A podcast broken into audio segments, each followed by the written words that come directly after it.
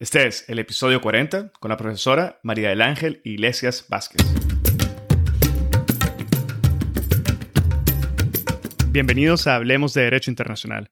Mi nombre es Edgardo Sobanes, abogado y consultor jurídico internacional. En cada episodio tenemos a un invitado o invitada especial que nos inspira y comparte sus conocimientos y visión única sobre distintos temas jurídicos y políticos de relevancia mundial. Gracias por estar aquí y ser parte de HDI. En esta ocasión tuve el gusto de conversar con la profesora Iglesias Vázquez acerca de las comunidades indígenas, un tema fundamental que debe ser explorado y conversado con mayor frecuencia. La profesora inicia el episodio ofreciendo una valoración general de las comunidades indígenas dentro del sistema internacional.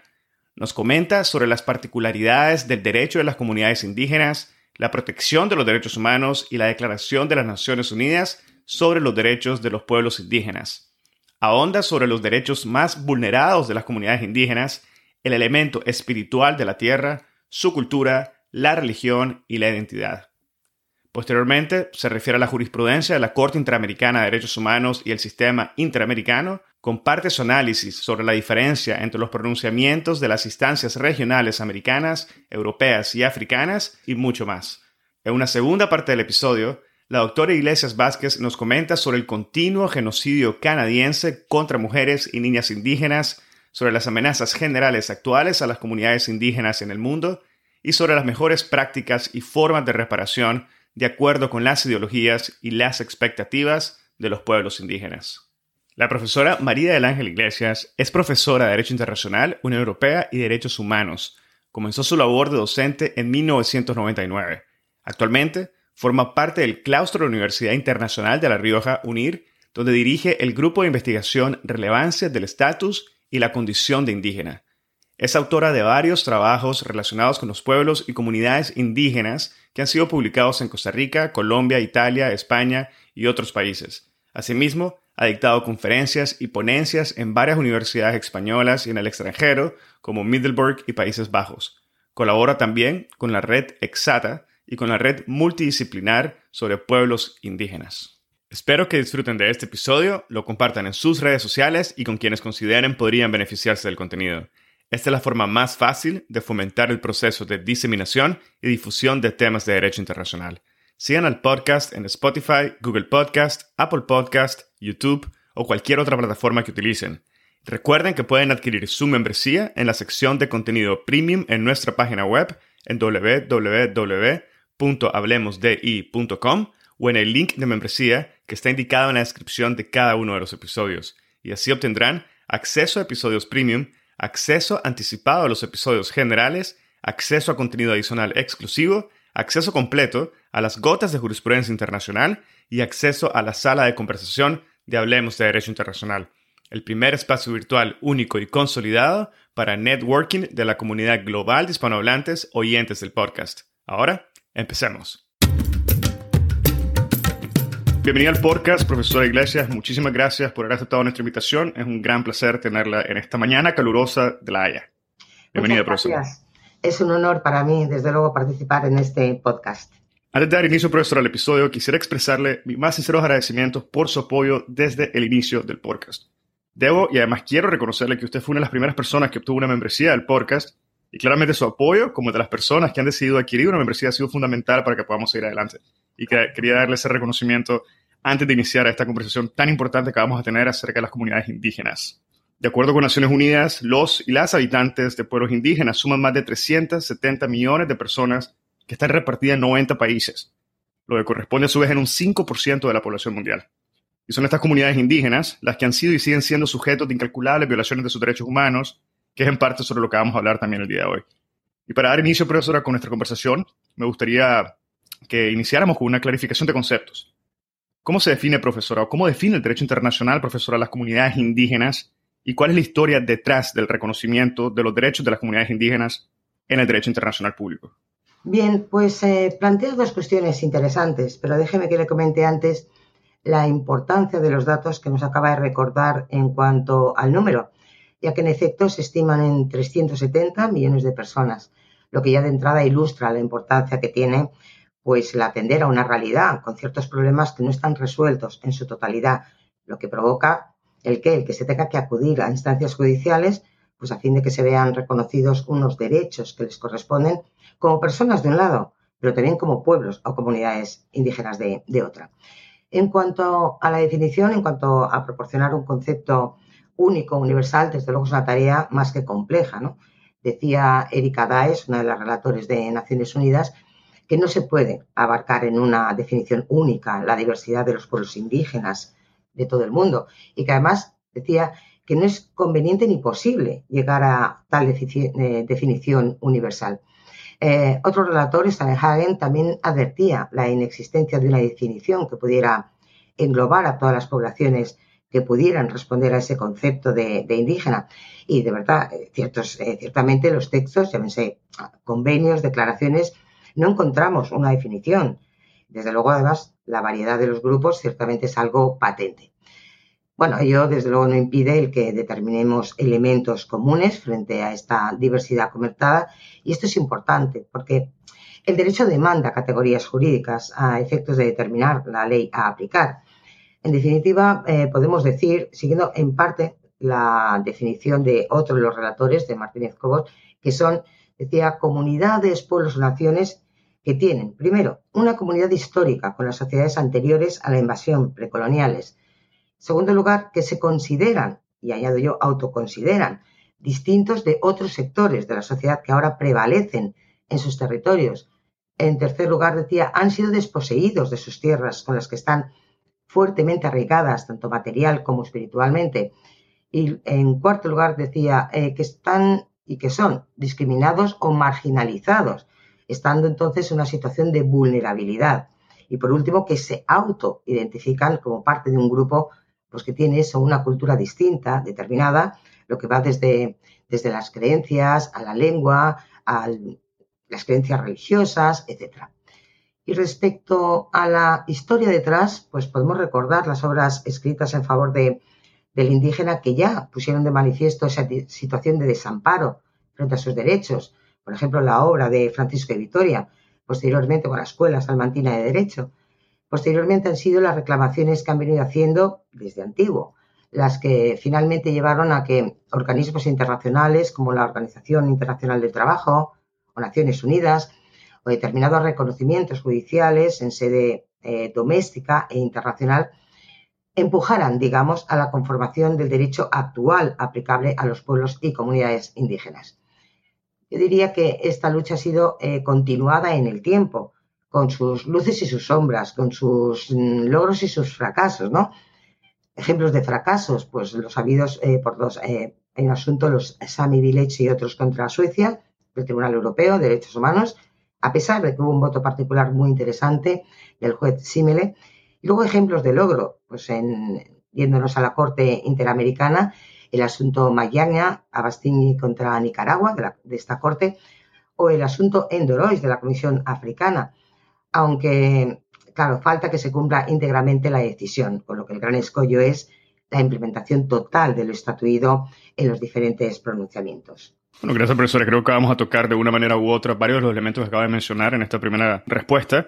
Pero por el momento me gustaría que nos clarificara cuáles son las particularidades de los pueblos indígenas, comunidades indígenas que demandan un cuerpo normativo propio y cómo se mantiene esa consonancia entre esta normativa especial y los avances en el derecho internacional o nacional sobre materias que de igual manera aplican a la protección de los derechos humanos.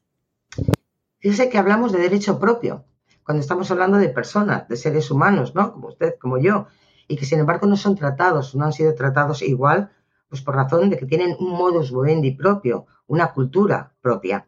Entonces ha sido la lucha por su reconocimiento, por el reconocimiento de lo que en realidad les pertenece, lo que ha llevado a elaborar un derecho para recuperar lo arrebatado en lo material y en lo espiritual, y además que respete esas particularidades a las que antes hemos hecho referencia, pues todo lo que condujo a elaborar los primeros textos eh, por la Organización Internacional del Trabajo, primero sectoriales, como el laboral, el convenio, no sé, el convenio 50 o el 64, y luego ya más generales, como el convenio 107 o el convenio 169 de esta misma organización. Desde luego, la labor de la OIT a mí me parece muy loable ya desde que desde temprano eh, atendió a la situación de los pueblos y comunidades indígenas. Luego ya en el marco de Naciones Unidas, se han ido conformando organismos, instituciones, textos específicos, como la Declaración sobre los Derechos de los Pueblos Indígenas de 2007, sin olvidar que, como decíamos antes, como seres humanos que son, gozan y deben gozar de la protección de todo el sistema de derechos humanos, sea doméstico, regional, internacional. Tenemos la Declaración Universal de los Derechos Humanos, los pactos de 1966, las disposiciones de la Carta Interamericana de Derechos Humanos o de la Africana de Derechos Humanos de los Pueblos, todo ello junto a las constituciones de, los estados en las que habitan pueblos eh, y comunidades indígenas. Me doy cuenta que acabo de mencionar una amplia serie de textos normativos, tanto del siglo XX como del siglo XXI, y parece que ya existe un fuerte sistema de protección de sus derechos, pero aún así han de acudir todavía, insisto, a instancias judiciales en reclamos de aquellos. Estamos asistiendo además a la lucha por el acaparamiento de sus tierras, el caso Dakota Access en Estados Unidos, a que las empresas, digamos también los gobiernos, respeten los derechos allí, en los lugares, en los hábitats en los que están llevando a cabo extractivismos incontrolados. Tenemos el caso Shell, otros en Ecuador, en Perú, en Bolivia, y de los que, como consecuencia, tantas veces provocan desplazamiento o sin desplazamiento están arruinando el elemento tierra que tanto significado tiene para el indígena, tanto material como espiritualmente. Y luego, claro, al ser desplazados em, de su tierra se encuentran en otra que les es extraña a su cultura, con la que no pueden identificarse, donde se encuentran en esa situación de mayor vulnerabilidad a la que antes he hecho referencia, y en la que frecuentemente se les trata como ser inferior, y de ahí la discriminación, la marginación. Profesora, mencionó la Declaración de Naciones Unidas sobre los Derechos de, de los Pueblos Indígenas, y me gustaría que nos clarificara y elaborara en mayor detalle el estado legal actual de la declaración para poder entender mejor el sistema jurídico aplicable. La declaración de 2007 fue aprobada por una resolución de la Asamblea General de Naciones Unidas, el 13 de septiembre de ese año. Entonces hay que tener en cuenta que no se trata de un convenio, sino, como su propio nombre indica, una declaración que en general sabemos que no poseen una fuerza jurídica vinculante. Esto en principio. Ahora bien, para poder comprender el significado, el alcance de esta declaración, hemos de tener en cuenta toda la historia de esta, todas las discusiones que precedieron al texto final. En el Consejo de Derechos Humanos, además, había sido ya aprobada, pero como digo, se trató de un texto discutido profunda y detenidamente. De hecho, eh, estados africanos presentaron importantes enmiendas al texto de la propuesta y se llegó a un consenso respecto de las observaciones que realizaban. Fue bastante complicado, pero especialmente respecto a las observaciones la referida a la libre determinación y al respeto a la integridad de los estados. Dice eh, Naciones Unidas que el contenido de la, de la declaración realmente no viene a crear nuevos derechos, dice, sino que lo que hace es proporcionar interpretaciones de derechos que ya existen en otros textos de protección derechos humanos pero ahora, claro, refiriéndose a la aplicación de aquellos a los pueblos y comunidades indígenas. Y dice literalmente, así el contenido es vinculante. Sin entrar en profundidad en esta cuestión, desde luego yo creo que se trata de un texto de enorme importancia en cuanto que muestra la evolución del derecho y a la hora de posicionarse los estados se refleja el grado de compromiso de cada uno. De hecho, la declaración tuvo 143 eh, votos a favor me parece que fueron cuatro en contra y once abstenciones, pero desde su aprobación, al menos seis estados han revertido su posición.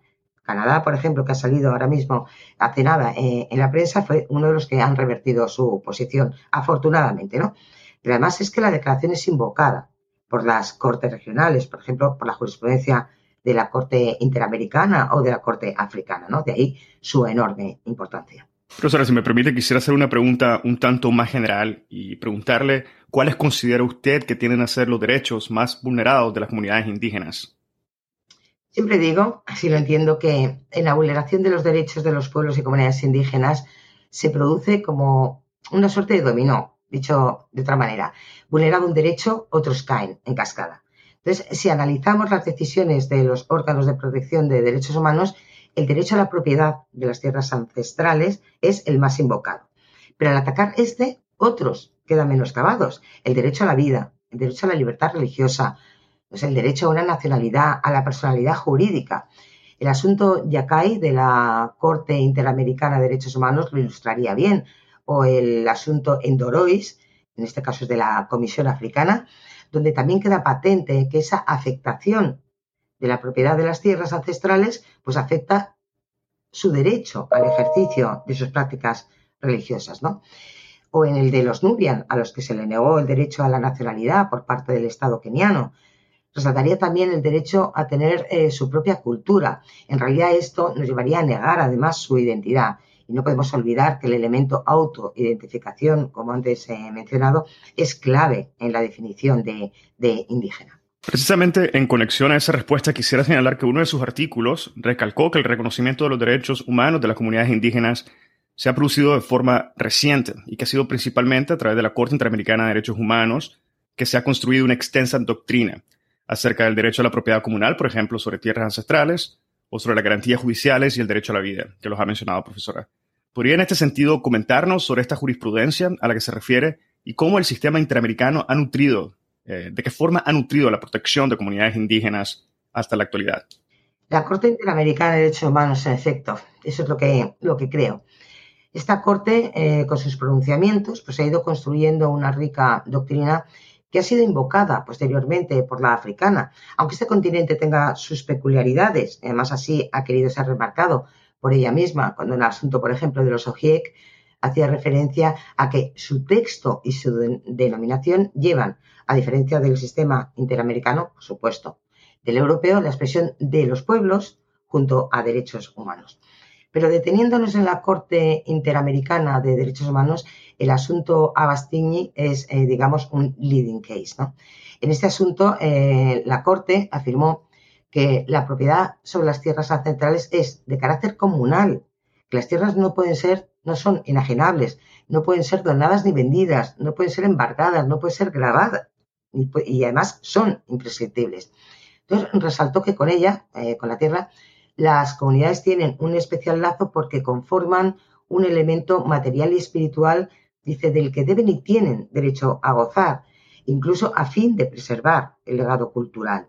Y esto fue resaltado después en un voto razonado muy interesante, conjunto por dos jueces, eh, Cansado Trindade, eh, los demás fueron los otros dos, Andreu Burelli y Pacheco Gómez, en el que recordaron la importancia vital de la tierra para las comunidades, tanto como medio de subsistencia como lugar sagrado en el que se encuentran los pasados, sus antepasados y las divinidades. Y además en uno de los parágrafos de la sentencia, que es el 151, la Corte afirmó que la carencia de un título real sobre la propiedad de la tierra no es obstáculo para dar efectos al reconocimiento de la propiedad de los indígenas sobre, sobre aquella, aplicando el derecho consuetudinario, del que se desprende pues que la posesión debe bastar para que tal reconocimiento se eleve a oficial.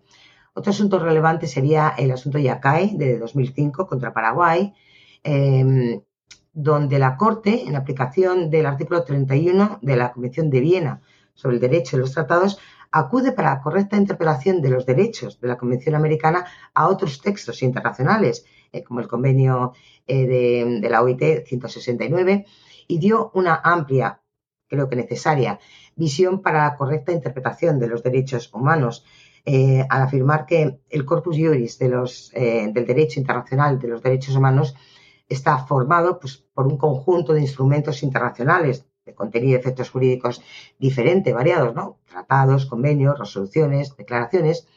En este caso ocurría que, como consecuencia de la imposibilidad para los de Acai de vivir en sus tierras y del desplazamiento a que se vieron obligados. De hecho, tuvieron que vivir al borde de una carretera en condiciones de vida pues, infrahumana. Fallecieron algunos de los miembros de la comunidad y la falta de atención médica adecuada en tales circunstancias pues, se muestra más que evidente.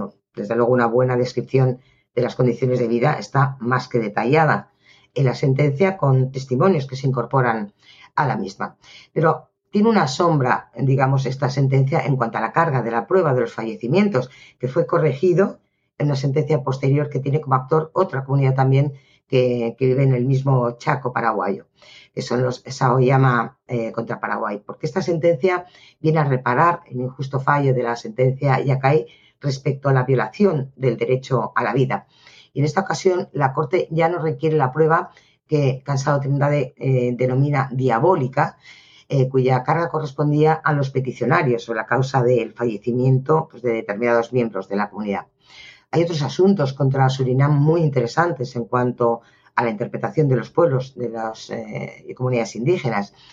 Eh, en estos asuntos ocurría además que la legislación interna de Surinam no reconocía el derecho a la propiedad comunal de los pueblos tribales, ni siquiera había ratificado el convenio 169 de la, de la OIT, de la Organización Internacional de Trabajo, pero sí ratificó tanto el Pacto Internacional de Derechos Civiles y Políticos como el Pacto Internacional de Derechos Económicos, Sociales y Culturales, y por lo tanto le era de aplicación ¿eh? el significado del artículo 21 de la Convención Americana, interpretado a la luz de los derechos reconocidos en los artículos 1 y 27 del Pacto de Derechos Civiles.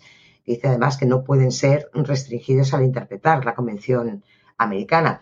En consecuencia, tanto los Moiguana como los Saramaca disfrutaban del derecho al goce de su propiedad de conformidad pues, con toda su tradición comunitaria.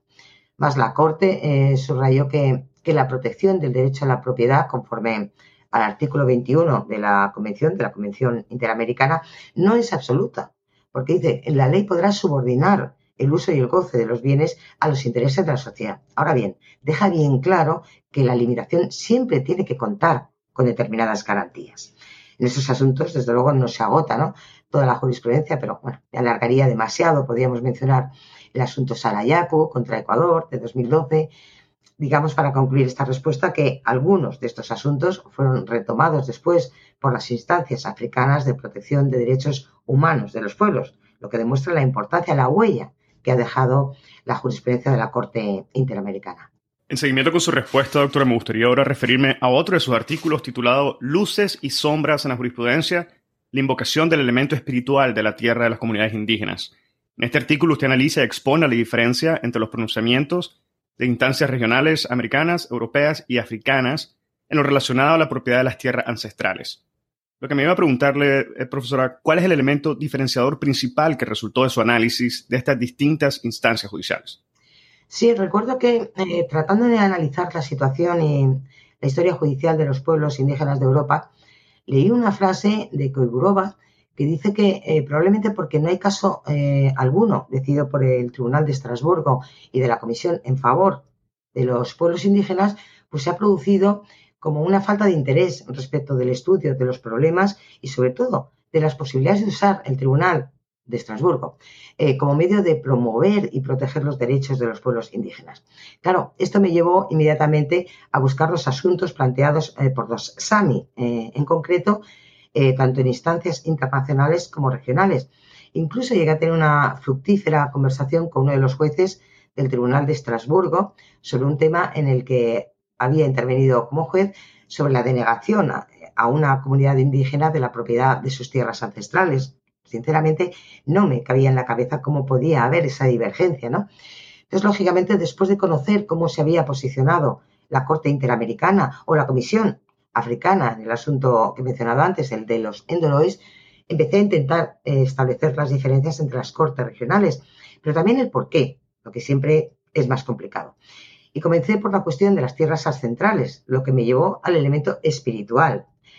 En general podemos afirmar que la que las Cortes eh, Interamericana y Africana se encuentran más o menos alineadas en cuanto al reconocimiento de la propiedad de las tierras, pero no así el Tribunal Europeo de Derechos Humanos.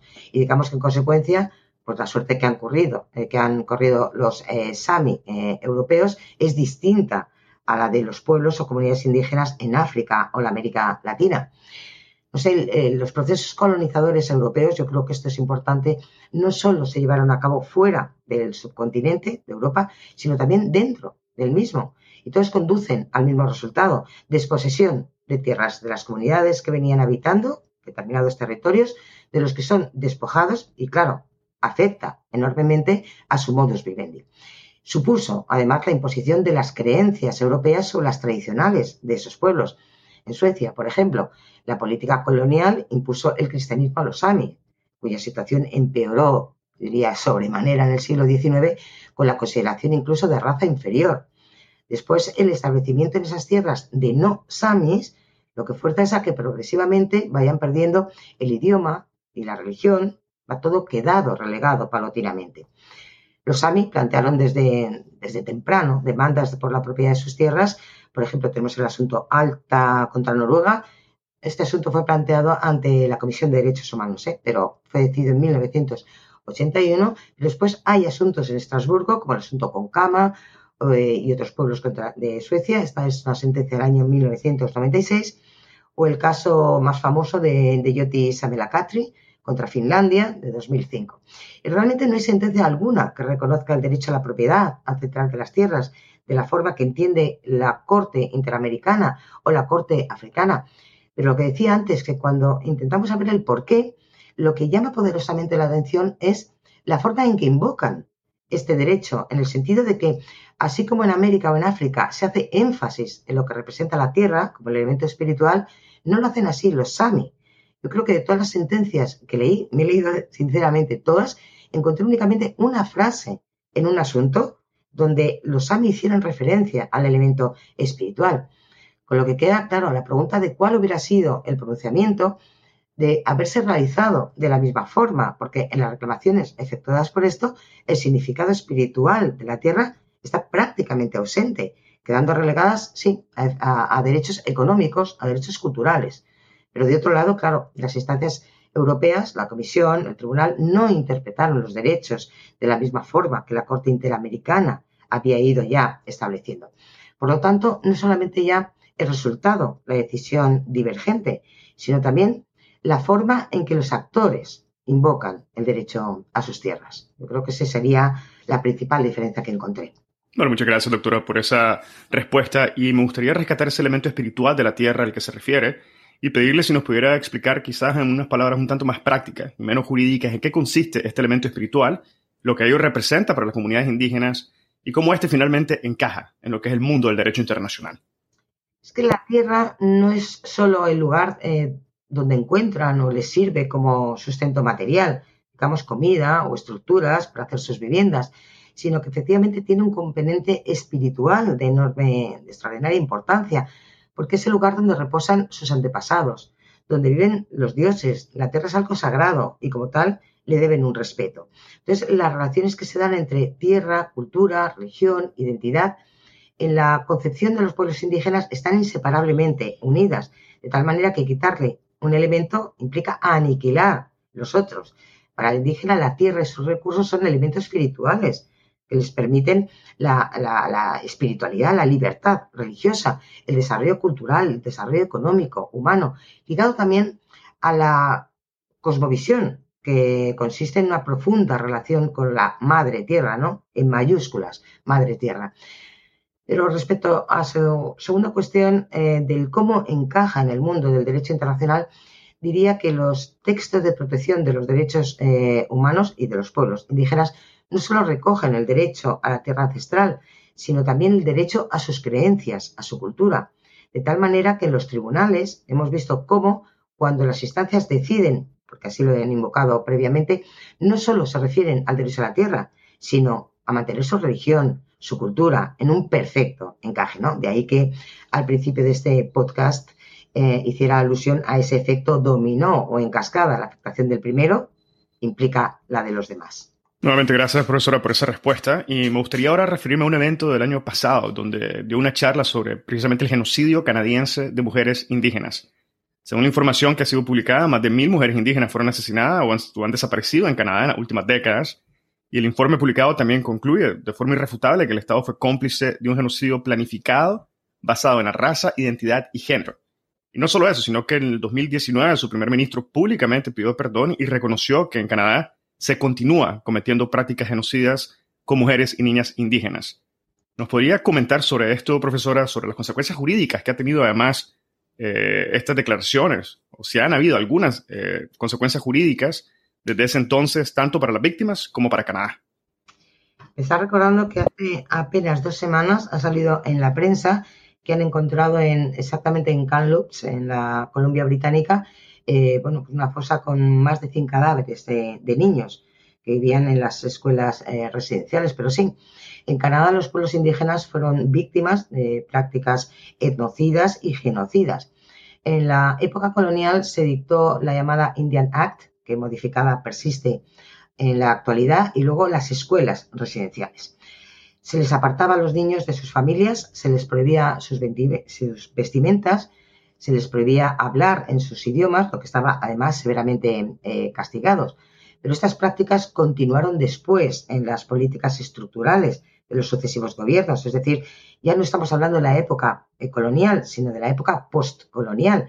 De hecho, la última escuela se dice que fue cerrada en 1996, aunque hay quien afirma que hubo alguna que todavía permaneció abierta hasta más tarde.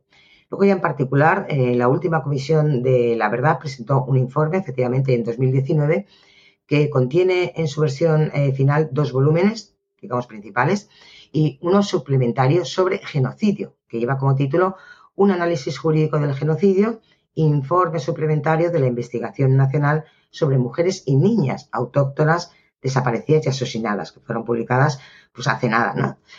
Entonces en el mismo se hace referencia a la ley, a la Indian Act y a las escuelas que, he mencionado, pero además en concreto a las violaciones, a los abusos, a las muertes y a las desapariciones de las mujeres y niñas. La investigación eh, arrojó, según el informe, eh, luz sobre la incapacidad de Canadá para proteger a las mujeres, a las niñas y personas también del grupo LGTBI de la explotación, de la trata y de los asesinatos eh, conocidos. Habla también de las muertes de mujeres detenidas, de la crisis de protección de la infancia, del abuso físico, sexual y psicológico de las mujeres y niñas aborígenas en esas instituciones públicas, ¿no? las escuelas residenciales. Hombre, hay que entender que la mujer eh, tiene un papel significativo en la cultura de los pueblos indígenas canadienses. Entonces, a lo largo de las dos primeras partes del informe, nos encontramos continuas referencias a las diferencias entre el punto de vista occidental, guion colonial, digamos, que se perpetúa, y el propio de las costumbres y leyes autóctonas. La mujer es considerada sagrada, es la que, eh, sin obviar el papel del hombre, pues mantiene y crea vidas, por lo que son el, el corazón de los pueblos, son las guardianas de las ceremonias religiosas, refuerzan el lazo con el creador, digamos, con la naturaleza, con el todo. Se alzan en responsables de que se perpetúe la cultura, de que se siga transmitiendo. Incluso son médicos indios, comadronas, curanderas, eh, chamanes, que les ayudan pues, a proporcionar, a distribuir recursos, eh, tendiendo pues, esos especiales vínculos entre con el agua, la tierra. Por ello, la matanza de mujeres la desaparición o el ataque a las mismas supone el agredir el corazón mismo de una cultura, su destrucción, o cuando menos la causa de un daño de difícil reparación, porque forjan, reitero, la identidad de una nación. Y el primer ministro, Justin Trudeau, pidió públicamente perdón en más de una ocasión. Hay vídeos que podemos eh, comprobar en, en, YouTube, pero parece que ni terminó de convencer ni se ha puesto fin radical a este tipo de prácticas tan deleznables los pueblos indígenas canadienses en general siguen la lucha por la discriminación. Hace nada, hace días, el Comité de la Convención para la Eliminación Racial ha pedido a Canadá que responda a las denuncias de violencia racistas contra pescadores Mihawk y tiene de plazo, creo que es hasta el 14 de, julio de, este año. Y el pasado año de 2020 se pidió también la paralización de la construcción de tres eh, grandes proyectos en la Columbia Británica, donde han aparecido como he mencionado al principio, los, estos ciento y pico cadáveres, y dos de estos proyectos están relacionados con gasoducto y oleoducto, y luego otro con una presa, hasta que las primeras eh, naciones afectadas dieran su pleno consentimiento. No se ha procedido a la misma, con lo cual las obras de estos proyectos siguen adelante, en fin, que los problemas continúan tristemente también en Canadá. Bueno, definitivamente es una, una gran pena lo que comenta y esperemos que se pueda avanzar desde el punto de vista jurídico, pero también práctico, que se materialice una protección efectiva a las comunidades indígenas. Y desde una perspectiva un tanto más global, profesora, ¿cuál es la situación actual de las comunidades indígenas? ¿Existe bajo su criterio algún caso o varios en particular que amerite una reacción de emergencia y urgencia por parte de la comunidad internacional para proteger algunas comunidades indígenas en particular? Diría que afortunadamente la conciencia de la sociedad internacional parece estar más eh, sensibilizada con el hecho y con los derechos de los pueblos y comunidades indígenas. Y por lo tanto, es su situación. Pero claro, aunque haya mejorado en cuanto al desprecio, en cuanto a la discriminación, la marginalización, aún quedan muchos casos en los que se les siguen tratando como, como inferiores. Situaciones como las que antes he mencionado, ¿no? De acaparamiento de sus tierras y sucesos en que cuando han protestado se les ha callado de forma violenta. Y esto ocurre en América, ocurre en África también, por ejemplo, donde dentro de estos continentes también podemos ver que hay diferentes escenarios.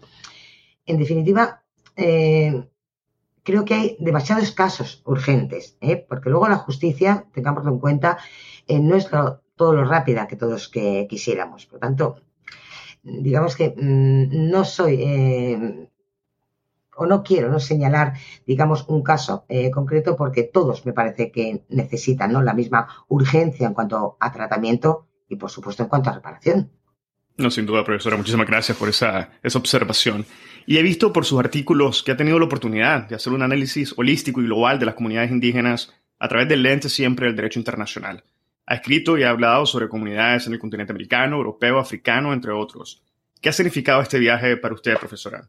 ¿Ha habido cambios sustanciales en su forma de entender y ver las comunidades indígenas después de tener acceso a estas realidades tan distintas unas de las otras? y cuáles han sido los elementos o, si existen algunos elementos que haya logrado identificar que se repitan independientemente de la ubicación geográfica de su análisis. Bien, eh, me pregunta acerca de la forma de entender o de ver. Y no puedo decir que tuviera una idea preconcebida acerca de las eh, comunidades, los pueblos indígenas. La aproximación a este mundo, sí, lo tuve cuando estaba estudiando la carrera de Derecho, la asignatura de Historia, donde estudiamos bueno, las leyes de India, la Escuela Salmantina de Derecho, etc. Luego, el haber viajado a, México durante muchos años, incluso el haber vivido allí, pues me volvió a acercar a este mundo. en fin, yo creo que algo debió caer en mis manos cuando me decidí a leer las eh, sentencias de la Corte Interamericana y redactar lo que en su momento fuera eh, mi primer artículo. De partir de ahí, pues se ha convertido en uno de mis dos principales campos de estudios, eh, dirigiendo además un grupo de investigación sobre esta temática en mi universidad. Desde luego, el tratar de entender otras culturas, derechos colectivos que el derecho les otorga, creo que me ha ofrecido una oportunidad de enriquecerme. Incluso me ha llevado pues, a realizar cursos de historia, acabo de terminar uno, en otras universidades, porque creo que hay que conocer esta, hay que conocer la historia para entender mejor la realidad. Entonces he tenido oportunidad también de, hablar en foros internacionales con líderes indígenas y respecto a la pregunta relativa a los elementos comunes identificados en los diferentes escenarios, bueno, realmente sea en África o en América, y aunque cada continente ¿eh? tenga sus propias particularidades, el problema al que se enfrentan siempre es el mismo, la discriminación, la pérdida de la propiedad o de la posesión de las tierras la afectación de las culturas, esa situación de vulnerabilidad en la que viven, porque así les hemos colocado, no porque lo sean. Y estos elementos identificados se repiten allá donde vivan, ¿no? Estamos en estos momentos con la cuestión del COVID-19 y el último informe del mundo indígena, del eh, IWGIA, de 2021, se hace, hace eco eh, precisamente de la afectación por la pandemia. Pone de relieve la falta de acceso a servicios sanitarios adecuados, la escasa información sanitaria en lenguas indígenas, las mínimas o nulas oportunidades de educación virtual para los estudiantes indígenas, el cierre de mercados, tan necesario para ellos, ¿no? para poder comerciar y vender sus bienes. Sin embargo, también es de resaltar la capacidad de resistencia que tienen, ¿no? Han establecido sus propias redes de comunicación, de información y bienes, eh, han establecido métodos tradicionales de protección para mantenerse a salvo del virus y de la intrusión de personas ajenas que pudieran ser portadoras del mismo, ¿no? Y por otra parte, las industrias extractivas que siguen haciendo tanto daño en cualquier continente. En definitiva, se van repitiendo ¿eh? allí donde nos vayamos colocando. Muchas gracias, profesora. Y nos estamos acercando pronto ya al final del episodio del día de hoy. Y si le parece, me gustaría finalizar con una pregunta sobre reparación. ¿Sería posible que nos ofreciera una valoración general, al igual que, que nos comparta su reflexión sobre prácticas relevantes a nivel internacional o regional o incluso nacional que considere podrían ejemplificar las mejores prácticas y formas de reparación de acuerdo con las ideologías y expectativas de los pueblos indígenas? Pues brevemente eh, diré que, como antes ya señalé, el derecho ha avanzado, afortunadamente mucho. Las cortes regionales han desarrollado un papel relevante, también ya los tribunales de los estados, y las comunidades indígenas van sumando pleitos ganados. Pero claro, queda el problema de la correcta, de la total implementación de las sentencias, lo que parece que deja algo que desear, ¿no? Los pronunciamientos contienen, sí, medidas de reparación, pero que no siempre se están cumpliendo en el grado deseado. Y estas medidas han pasado por la devolución de las tierras, el que sean consultados antes de comenzar un determinado proyecto que afecten a aquellas, incluso reparaciones pecuniarias. En fin, los tribunales han estatuido obligaciones para los estados, pero en manos de estos están el cumplirlo. Y respecto a la práctica, pues la mejor práctica es la que mejor atienda al respecto de, los derechos ya consagrados. Afortunadamente, tanto en el, a nivel internacional como a nivel regional, como a nivel doméstico, ¿no? De cada uno de, de los estados. Brevemente respondería así esta última cuestión. Muchísimas gracias, profesora. Muchísimas gracias, honestamente, por su tiempo y por haber compartido con nosotros su conocimiento sobre un tema importantísimo. En el link, en la descripción del episodio, estamos dejando el link, profesora, a sus artículos que hace referencia sobre los temas que hemos abordado el día de hoy. Y no sé si antes de finalizar el episodio le gustaría hacer un comentario general. Bueno, que atendamos eh, y que seamos más conscientes de todas estas cuestiones que estamos viendo, que no nos quedan tan lejanas, ¿no? Cuando he tenido oportunidad de viajar de un pequeño trabajo de campo, aprovechando un viaje, un viaje de vacaciones, ¿no? Pues a Canadá me, sorprendió tristemente que todavía persiste, ¿no? Esa, esa visión tan despectiva de lo que es el, indígena, ¿no? Cuando yo pensaba, bueno, es que esta persona que me está comentando esto está viviendo en sus tierras y todavía se permite, ¿no? Digamos, el lujo, entre comillas, de, de hablar así, ¿no? De estas personas, reitero, que son seres humanos, eh, como nosotros, que tienen una cultura distinta, que tienen un modus vivendi diferente, pero que son seres humanos. ¿eh? Y por lo tanto, digamos que hay que, respetarlos y que tenemos que concienciarnos de que esa realidad todavía persiste, desgraciadamente. Bueno, profesora, yo creo que en esa nota es un buen momento para poner fin al episodio del día de hoy. Muchísimas gracias nuevamente por su tiempo. Ha sido un verdadero placer haber tenido esta conversación. Gracias, Sergio. Muchas gracias. Y con esto finalizamos el episodio del día de hoy. Y esto fue una conversación con la profesora María del Ángel Iglesias Vázquez. Si encontraste este episodio interesante, te invitamos a que lo compartas y nos sigas en Spotify, Apple Podcast, Google Podcast o cualquier otra plataforma que utilices para escuchar tu podcast Hablemos de Derecho Internacional, haciendo clic al botón de seguir o al botón de suscripción. Hasta la próxima.